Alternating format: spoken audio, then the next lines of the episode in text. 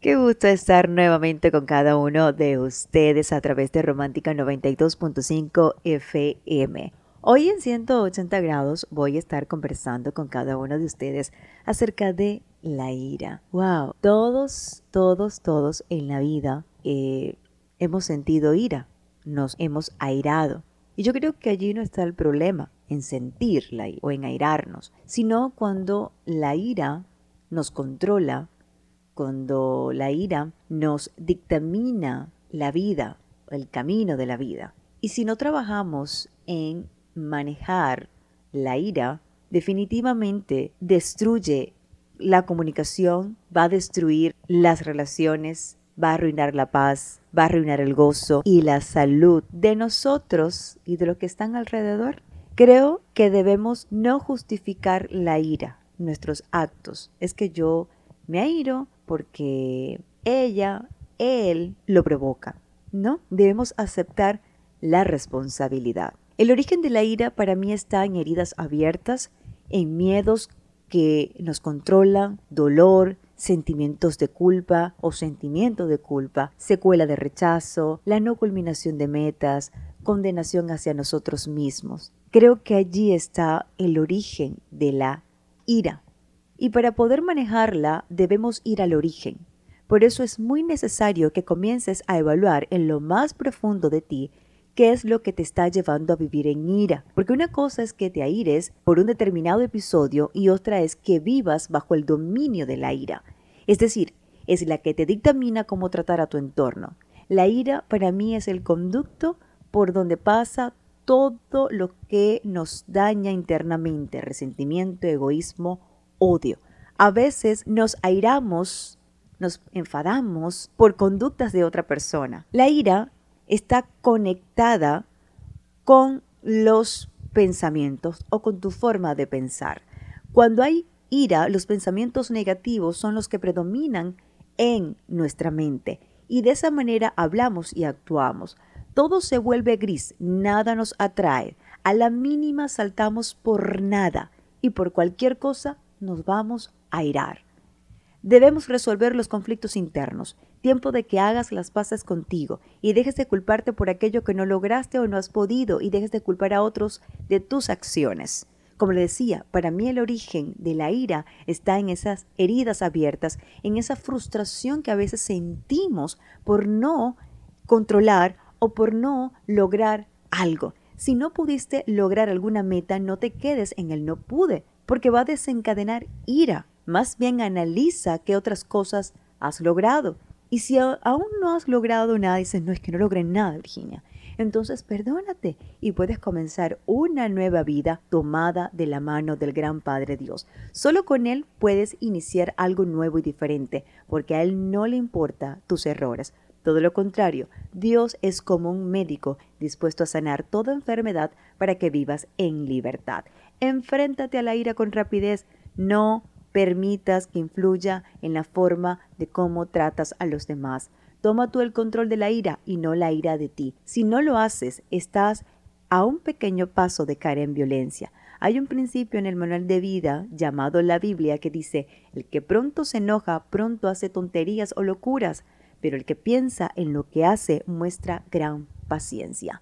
Lo primero, sé honesto y habla. A veces nos guardamos tantas situaciones, sentimientos, molestias, mm, heridas que están allí, no la trabajamos, no la tratamos, no la expresamos y todo eso se acumula dentro de nosotros. Y llega un punto que explotaste y es peor, más daño hace esa explosión de esa bomba. Te va a generar más daño. Es mejor ser honesto y hablar. Y hablar. Si tú estás muy molesto porque es que te hicieron, te provocaron, ¿qué no te dijeron? Mira, es mejor calmarte, respirar, ya vamos a hablar de eso más adelante, y ser honesto y hablar, mira, me molestó esto, me estoy sintiendo de esta manera, por esta razón estoy detonando en ira, no sé qué es lo que me está pasando, pero háblalo, tienes que hablarlo. Y siempre basado en el amor, desde el amor. Esa es la primera recomendación que te hago. ¿Por qué nos quedamos con todo eso allí? Y es peor. Dos, ataca el problema, no a la persona. Corrige siempre la actitud o la conducta no adecuada y ten cuidado de herir con las palabras ofensivas. No medimos nuestras palabras. Como le decía hace unos días en el programa, la necesidad de responder, tengo que decir. Entonces, no atacamos el problema, sino que ataco a la persona, a su identidad. Eres un estúpido, eres un inútil, no vales. Mucho cuidado con nuestras palabras. No porque que estoy molesto, no porque es que ella, es porque él me provocó. O yo soy así. Cuidado. No es necesario el grito para hacer saber algo. La palabra áspera hace subir el furor. Créanme, si tú estás calentado, o mejor dicho, la otra persona está calentada, y diciendo y diciendo, y tú te vas a poner en el mismo nivel, créeme, Barder Troya. Créeme, la situación se va a hacer más difícil, la situación va a ser más conflictiva. Es mejor callar, que uno calle en el momento. Pero no, estamos acostumbrados a qué? A decir de una vez. Te tengo que decir, tú me dijiste, a Virginia, pero es que mirió, Virginia me lastimó. Bien es cierto, pero la palabra áspera va a hacer subir el furor. Más bien porque tú no guardas silencio, no es fácil. Pero evitas el conflicto. Porque si no lo hago, voy a generar el conflicto, se va a perder la paz en el lugar donde estés y después viene el arrepentimiento por tu acción cometida. Pero ya el daño se ha ocasionado. Reclama con respeto y defiende tus necesidades, porque yo no te voy a decir no, o sea, me tengo que quedar callado y tragar todo y está siendo injusto y mis necesidades, no, defiéndela, pero también en el momento oportuno. Nosotros estamos acostumbrados a decir todo ya. El marido te dijo eso, tú le sacas una metralleta. Él sacó un, revólver, tú le sacas la metralleta. No, no, vamos a calmarnos, vamos a defender las necesidades, pero de una forma asertiva. Lo que pasa es que desde niños nos enseñan a responder de forma agresiva, con la ira, cuando nos decían, no te le quedes callado a nadie. ¿Verdad que sí nos decían eso? Dale sus tres gritos al que te grite, vuélvele a gritar. Y así crecimos con esa creencia. Y así aprendimos a responder desde la ira, no desde el respeto y el amor. Y cuando llegamos a la edad adulta no tenemos autocontrol. Es un sistema de creencia que está dentro de nosotros y tenemos que trabajarlo. 3. Analiza tu sistema de creencias. ¿Qué estás creyendo? ¿Qué estás creyendo? Porque el sistema de creencia que estás teniendo sobre algo determinado te puede conectar con la ira o te conecta con la ira. El sistema de creencia es lo que opinamos sobre nosotros mismos, sobre los demás y sobre la vida.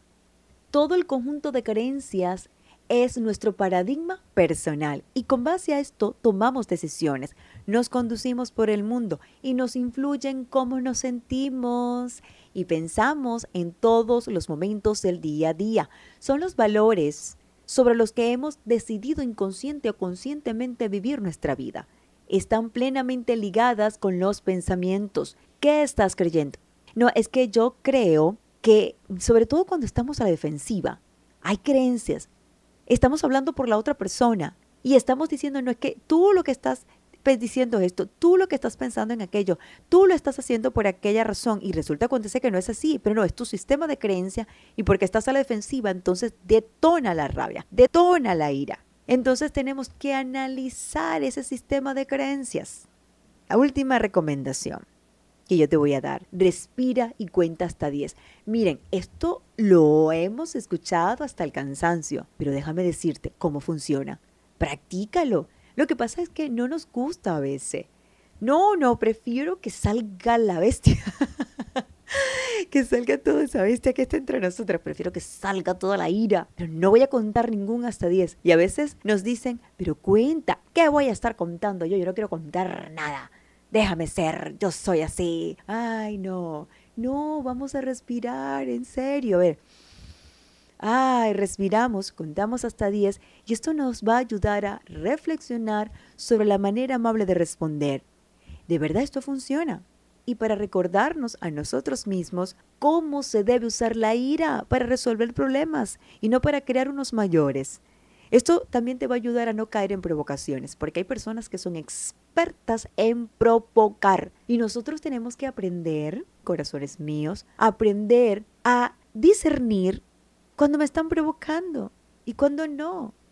Digo, ya va, antes de dejarme llevar por la ira, me está provocando. No, no vale la pena. Y por último, debes actuar para resolver tu parte del problema. No podemos controlar la manera en que los demás actúan o responden. A veces nos molestamos, nos airamos por eso, porque aquella persona habla así, porque aquella persona actúa de esa manera, ¿por qué tiene que ser así? Nos molestamos no solamente con la persona, sino que generamos un conflicto con las personas que también están a nuestro alrededor, la esposa, el esposo, y terminamos generando un conflicto por aquella persona o por la acción de aquella persona.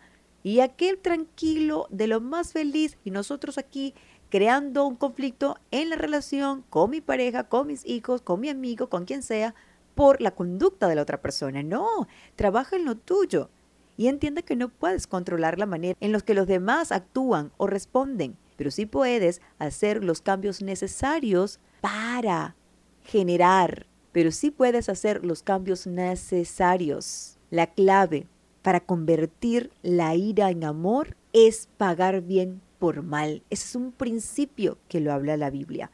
Paga bien por mal. No, aquí nos dicen ojo por ojo, diente por diente. Te dijo cuatro, dile tú diez. No, si nosotros internalizamos ese principio, paga bien por mal, la ira, increíblemente, comienza a menguar. Por supuesto, ya hay casos de casos donde hay heridas abiertas donde es necesario sanar cada una de ellas.